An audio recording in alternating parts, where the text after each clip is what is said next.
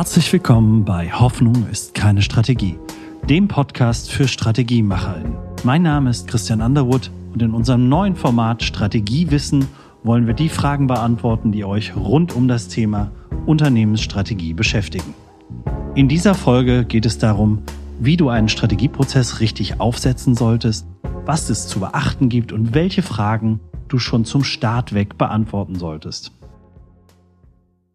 Strategie ist für viele ja ein übermächtiges Wort und ja, viele tun sich auch schwer, deshalb damit umzugehen und es auch so zu benennen. Zum Beginn eines Strategieprozesses trauen sich deshalb dann viele gar nicht, das Kind beim Namen zu nennen. Das hat dann häufig auch gute Gründe, weil der Begriff missverstanden wird oder auch im eigenen Unternehmen für so viele Dinge schon verbrannt wurde, dass er einfach sehr, sehr vorbelastet ist. Da ist dann häufig die Rede von Neupositionierung, Neuausrichtung, neuer Fokus oder auch von einer strategischen Reise Strategic Journey.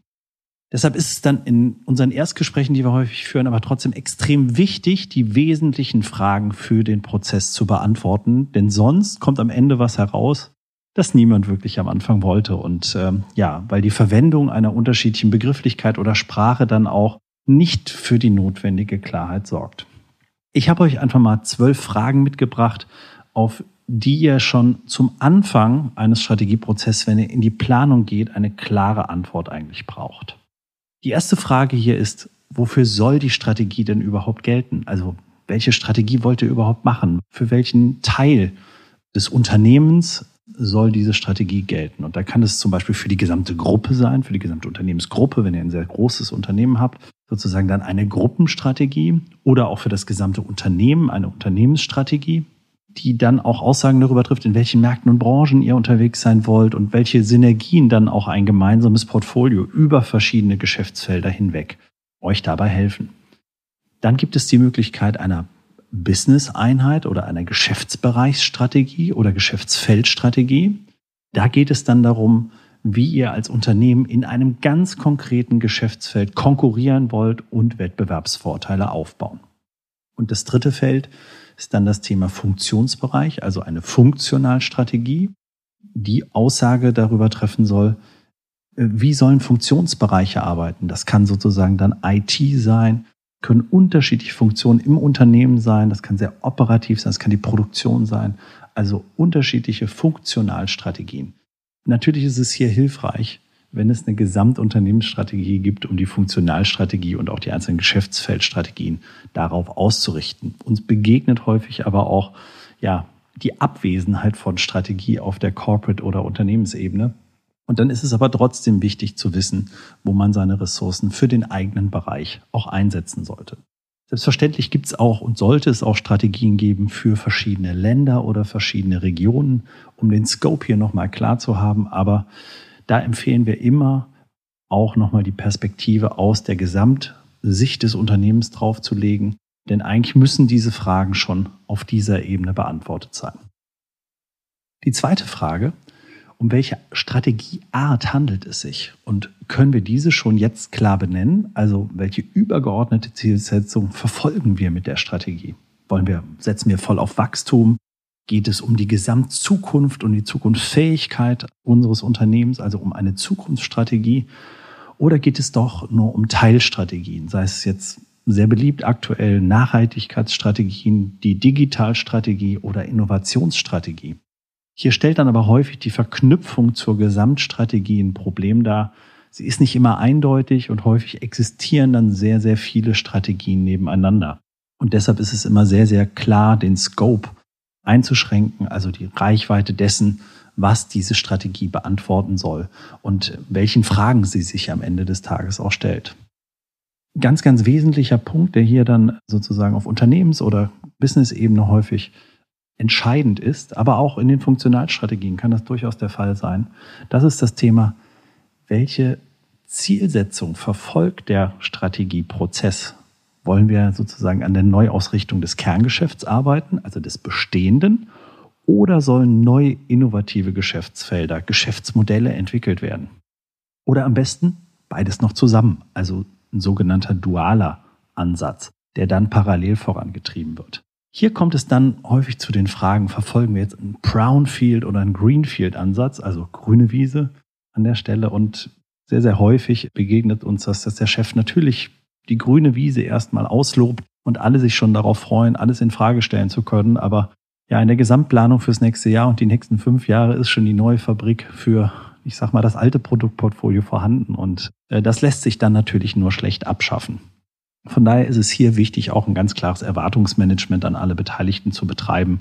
Denn es gibt nichts Schlimmeres, als wenn sich sozusagen das Top-Management eines Unternehmens zusammenfindet, ganz viele Innovationen und neue Geschäftsmodelle entwickelt, die nachher ja dann als Rohrkrepierer praktisch äh, herauskommen. Somit ja, werden dann Erwartungen nicht erfüllt und enttäuscht. Und das ist dann sehr, sehr schade und hilft auch nicht dem Gesamtprozess. Die dritte Frage, das führt uns dann nämlich auch zur Bezeichnung der Strategie, zum Namen sowie natürlich auch der Sprache für den gesamten Strategieprozess. Das muss nicht unbedingt zusammenhängen. Hier ist es durchaus möglich, auch im Namen eine englischsprachige äh, Verwendung zum Beispiel zu haben. Diese Frage stellt sich sehr, sehr häufig. Benennen wir die Strategie Englisch oder kriegt sie einen deutschen Namen? Je nachdem, was es für ein Unternehmen ist, ist das natürlich ganz entscheidend. Häufig ist aber auch schon die Frage nach der Sprache im Gesamtprozess ganz, ganz wesentlich und äh, darf nicht vernachlässigt werden. Darauf komme ich gleich nochmal zu sprechen. Aber zuerst nochmal hin zu dem Thema der Bezeichnung oder des Namens des Strategieprozesses. Denn ja, das ist natürlich am Anfang sehr, sehr schwierig zu so einem frühen Zeitpunkt, das klar zu haben, denn man weiß einfach auch noch nicht, wo soll die Reise überhaupt hingehen. Aber dem ganzen Vorhaben einen Namen zu geben, das hilft einfach auch, die Wahrnehmung darüber zu gestalten. Wie wird dieser Prozess und wie wird diese Strategie am Ende auch wahrgenommen und aufgenommen und dann auch hoffentlich akzeptiert und auch erfolgreich umgesetzt. Das kann dann sehr pragmatisch sein und sehr programmatisch sein. Pragmatisch auf der einen Seite, und das sehen wir sehr, sehr häufig, dass Strategieprozesse und auch Strategien häufig als Strategie 20, 25, 20, 30 etc. Also sehr neutral ja, benannt werden. Das weckt dann wenig Emotion. Denn mit der Begrifflichkeit an sich tun sich ja viele schon sehr schwer. Es kann dann aber auch viel programmatischer sein, dass man hier versucht, auch noch ja, Werte, Dinge und Botschaften, Symbole auch mit schon zu vermitteln und das im eigentlichen Namen der Strategie. Von daher da immer die richtige Entscheidung zu treffen, ist natürlich auch eine Abwägungssache. Aber dem Prozess an sich auch einen Namen zu geben, wenn man noch gar nicht weiß, wie die Strategie nachher heißt, kann sehr, sehr hilfreich sein.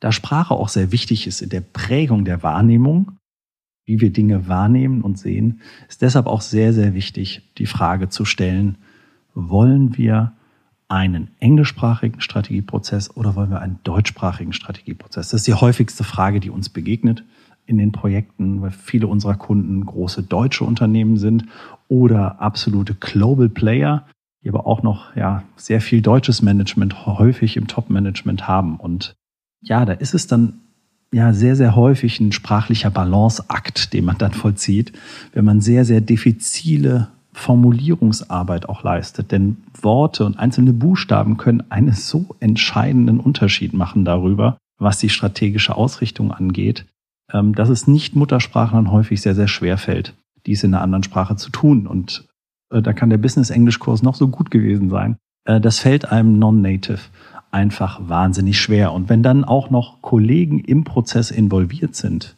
deren Sprache keine Muttersprache ist, also die, viele Non-Native Speaker haben und vielleicht sogar einen Native Speaker in Englisch oder in Deutsch, je nachdem wie der Prozess geführt ist, dann kann es hier auch zu einer Machtverschiebung einfach kommen. Schon im ersten Workshop im Prozess oder nachher vielleicht sogar in der Gesamtformulierung der Strategie. Und darauf äh, legen wir einfach immer großen Wert, hier vorher eine Klarheit zu haben. Da gibt's immer Lösungen dafür, das, das aufzulösen, auch mit Übersetzungen und Adaptionen, denn das ist dann auch wiederum wichtig, denn es, hier geht's häufig nicht um eine eins zu eins Übersetzung, sondern Adaption dessen, was gemeint wurde.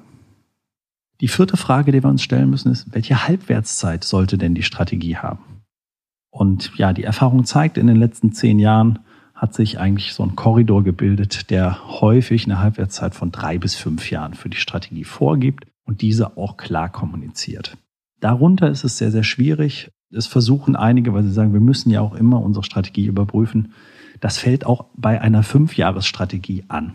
Selbst da braucht es einfach nochmal ja, Überlegungen. Ähm, die Situationsanalysen müssen mindestens mal jährlich überprüft werden. Und ja, das Umfeld verändert sich, das Unternehmen verändert sich. Und das steht außer Frage und muss deshalb auch vollzogen werden. Nichtsdestotrotz sagen wir, drei bis fünf Jahre ist eine gute Größenordnung, je nach Unternehmensgröße, auch um die Veränderung überhaupt, die Transformation, die nach der strategischen Ausrichtung, aber nach der Formulierung äh, und Kommunikation der Strategie dann auch in der Implementierung überhaupt nachvollzogen werden können. Denn dann kann auch erst der Effekt eintreten, die Strategie sichtbar werden für die Kunden. Die nächste Frage, die es noch zu beantworten gilt, ist dann, auf welcher Basis wird die Strategie denn überhaupt ausgerichtet? Also ja, in welchem findet sie im luftleeren Raum statt? Äh, oder gibt es was, an der man die Strategie fest ankern kann? Ankern kann oder die sozusagen als Nordstern dann auch gilt? Und hier geht es dann häufig darum, gibt es ein Unternehmensleitbild?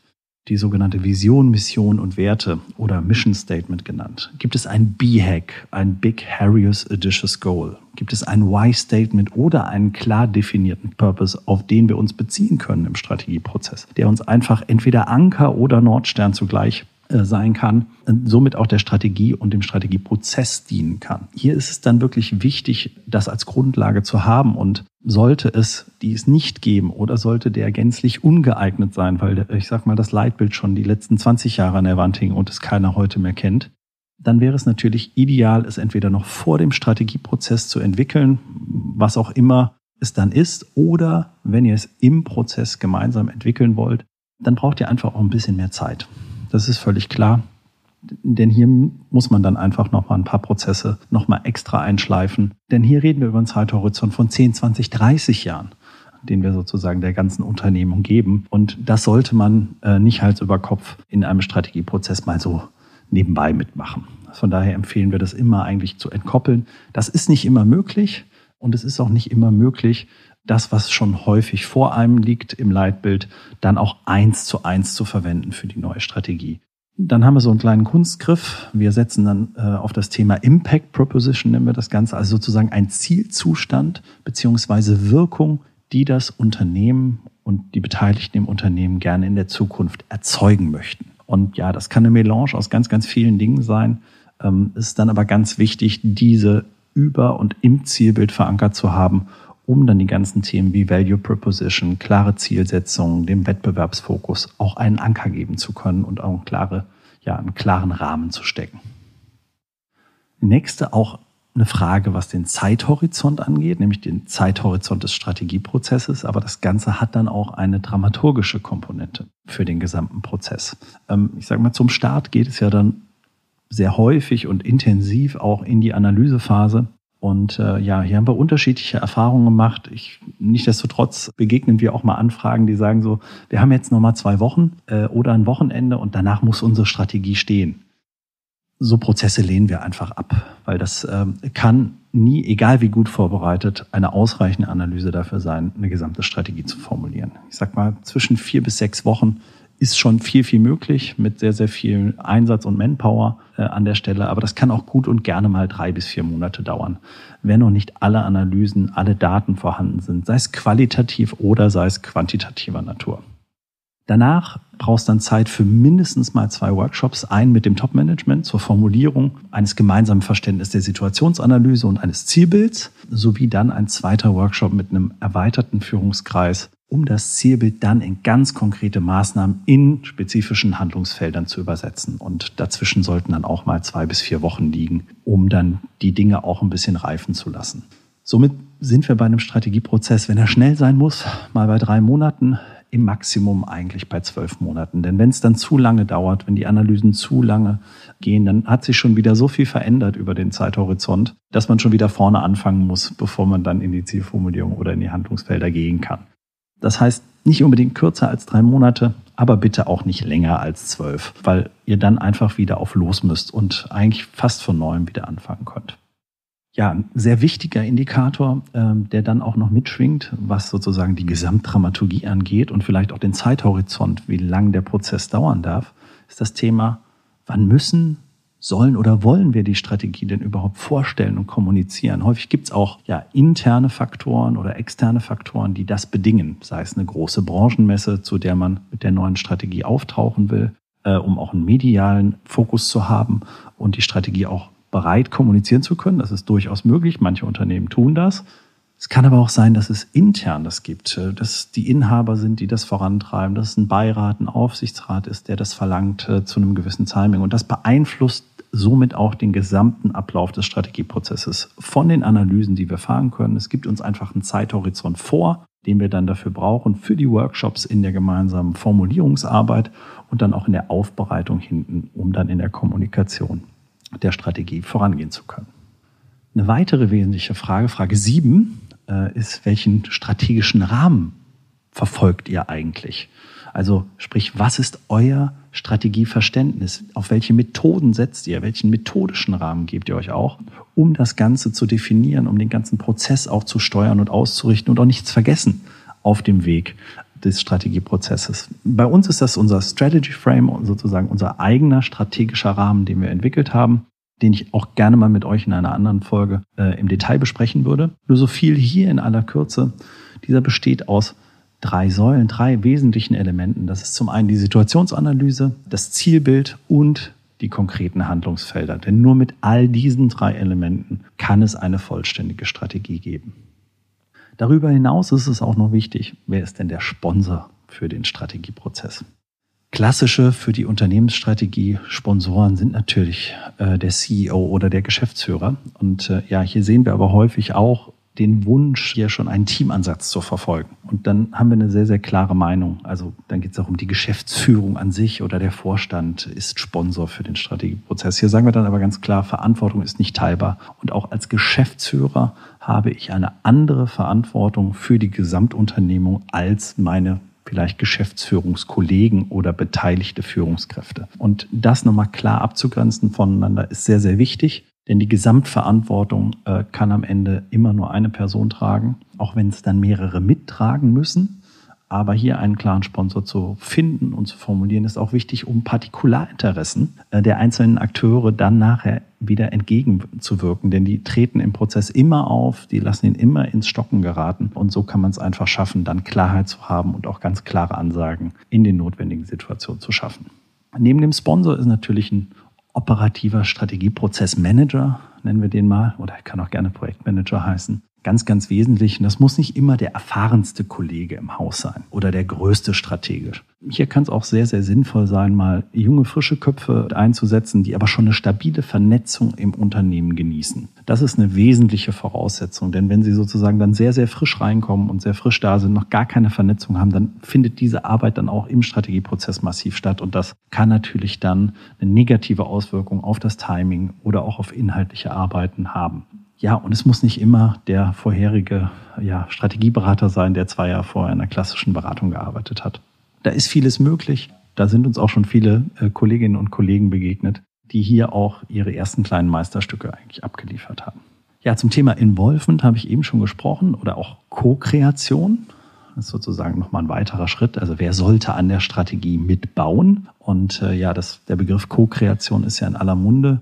Ja, und sie ist mehr als ein bloßes Einbinden. Durch sie erzeugt man natürlich auch ein Gefühl des gemeinsamen Ownerships an der neuen Strategie mitgearbeitet zu haben. Und dadurch erfährt natürlich die Umsetzung der Strategie eine viel, viel höhere Akzeptanz, weil natürlich der Buy-in von allen größer ist. Aber alles in Maßen. Denn ja, dafür gibt es dann auch unterschiedliche Prozesselemente für einen unterschiedlichen Grad der Einbindung und Co-Kreation. Denn nicht alle müssen sozusagen im großen Strategie-Workshop nachher dabei sitzen. Alles, was über zwölf Personen hinausgeht, sagen wir auch, hat dann auch nur einen bedingten Wert.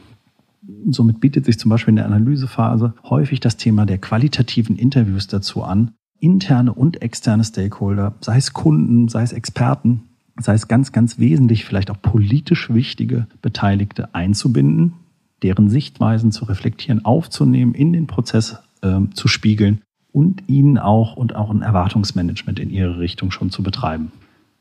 Ganz wichtig dann im zentralen Strategie-Workshop empfehlen wir dann lediglich das Top-Management-Team. Also nicht mehr als zwölf Personen sollten es dann sein. Natürlich gibt es auch mal den 13., 14., je nachdem, wie es aufgestellt ist. Aber dann zerfasert es, dann begeben sich andere dynamische Gruppenprozesse plötzlich in so einem Workshop und es wird ein Großgruppen-Workshop und äh, da wird dann die Formulierungsarbeit auch sehr, sehr schwierig an der Stelle. In einem weiteren Workshop lassen sich dann natürlich nochmal Mitglieder aus dem erweiterten Führungskreis einbinden. Das ist dann überhaupt kein Problem. Und das können dann auch wesentlich mehr Personen sein. Aber in der Kern, im Formulierungsworkshop für die wesentlichen Punkte der Situationsanalyse, des gemeinsamen Verständnisses darüber und des Zielbildes, ähm, würden wir immer empfehlen, das etwas kleiner zu halten. Und häufig bekommen wir dann auch die Frage, ob man auch Mitarbeiter einbinden kann in den Strategieprozess, die nicht aus dem Management-Team sind. Und hier gibt es eine ganz klare Antwort, es kommt drauf an. Mit einer solchen Entscheidung setzt man dann nämlich wirklich auch symbolische Zeichen in Richtung der bestehenden Führungsmannschaft, ähm, die denjenigen nicht kennen. Die Teamdynamik verändert sich dadurch auch massiv. Äh, sobald eine neue Person in dieses System der Führungsmannschaft reinkommt, dann auch in einen Workshop reinkommt, verschieben sich die Verhältnisse, verschiebt sich die Dynamik und auch dieses Team muss sich zuerst mal finden. Das ist definitiv auch ein Nachteil. Es kann aber auch ein Vorteil sein, äh, wenn man hier bewusst Strukturen aufbrechen will und auch, ich sag mal, neue Impulse braucht oder nachher auch diese Impulse nutzen will in der Verbreitung und der Akzeptanz der Strategie im gesamten Unternehmen. Also hier keine klare Antwort an der Stelle, aber mit, mit Bedacht, äh, diese Entscheidung wirklich zu treffen. Frage 11. Brauchen wir denn einen externen Strategieberater oder Strategiecoach? Und wenn ja, welchen und wann? Das ist mit Sicherheit die schwierigste Frage, auch wenn die sozusagen der, der Berater hier heute beantwortet. Wir glauben wirklich daran, dass äh, Unternehmen einen ganz, ganz großen Teil ihres Strategieprozesses selbst gestalten können. Und das sollte auch der Fall sein, denn es ist Ihre Strategie. Es ist nicht und sollte nicht die Strategie eines Beraters oder einer Beratergruppe sein an der Stelle. Aber die, die Rolle der Berater in solchen Strategieprozessen verändert sich auch immer stärker. Ich sage mal, die Heerscharen an jungen Beraterkollegen aus, aus, aus großen Unternehmensberatungen, die dann die neue Strategie fernab der Unternehmensrealität entwickeln, die gibt's zwar noch, aber die werden immer kleiner. Heute treffen wir häufig sehr, sehr hochspezialisierte kleine Beratungshäuser oder hochspezialisierte Einzelkämpfer, Kolleginnen, die häufig den Prozess auch als Facilitator oder Moderator begleiten. Und ja, trotzdem sehen wir auch noch viele, insbesondere mittelständische Unternehmen, die sich dann mit dem Berater sehr schwer tun. Hier gibt es dann einfach viele Vorurteile auch in der Führungsmannschaft und die müssen klar adressiert und aufgelöst werden. Aber gute und erfahrene Beraterkollegen können das natürlich und kennen diese Situation auch aus ihrer täglichen Arbeit. Äh, worauf ihr dann achten solltet, ist eine gesunde Mischung, was ihr benötigt. Also erstens denke ich, nochmal die Frage stellen, braucht es denn jemanden, der wirklich den Spiegel nochmal vorhält, also die echten, brutalen Wahrheiten anspricht die man sich intern nicht traut, dem Chef zu sagen. Und das kann wirklich eine sehr, sehr wichtige Rolle sein im Prozess, die ein externer Berater oder Coach einnehmen kann. Zweitens, wenn es wirklich neue Impulse braucht und man auch das Gefühl hat, wir schwimmen nur im eigenen Saft und kommen hier gar nicht raus. Und ja, drittens, wenn es intern an Ressourcen in Zeit, Fähigkeiten, also auch Strategiefähigkeiten und Know-how, sei es über Märkte, Marktpotenziale etc. mangelt, wo auch vielleicht noch viele Analysen gefahren werden müssen, die man intern so gar nicht bewerkstelligen kann. Ja, und kommen wir zur letzten, ja, zur letzten Frage, die es in einem Planungsprozess oder auch in einem Planungsgespräch zu beantworten gilt. Wie wollen wir den Strategieprozess überhaupt kommunizieren? Wie wollen wir den kommunikativ begleiten? Da können wir ganz klar sagen, die Zeiten von Geheimprojekten die sind vorbei. Die gab es auch wirklich noch nie. Wir haben da ganz, ganz viel erlebt mit äh, Schildern an der Tür.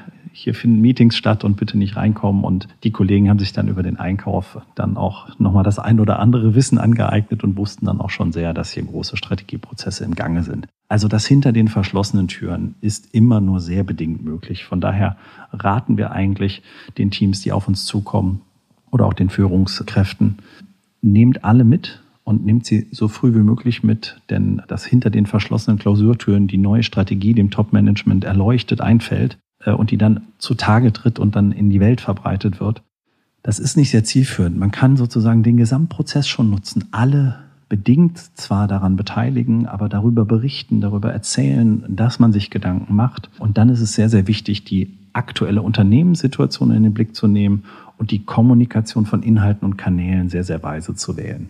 Diese muss dann auch nicht vollumfänglich und transparent sein, wie das häufig gefordert wird oder auch versprochen wird. Das muss nicht sein, denn hier geht es auch darum, ja, eine Erfolgswahrnehmung im Fortschritt eines solchen Prozesses dann auch zu vermitteln.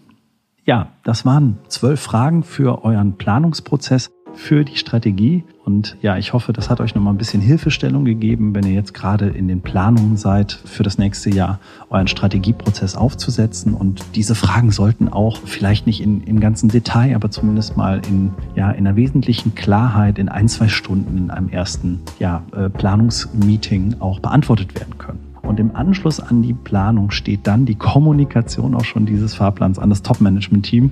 Denn dieses muss dann die Vorgehensweise kritisch hinterfragen und auch ein gemeinsames Commitment in Zeit und Ressourcen für diesen Prozess abgeben. Und ja, solltet ihr gerade in der Planung sein für euren Strategieprozess und einen frischen Blick von außen benötigen, dann ja, schreibt mir gerne eine Mail an christian.underwood.de oder eine Nachricht auf LinkedIn. Dann können wir gerne in Kontakt kommen und können euch gerne ganz unverbindlich auch Hilfestellung geben. Somit sage ich vielen Dank für euer Interesse und bis zur nächsten Folge, denn Hoffnung ist keine Strategie.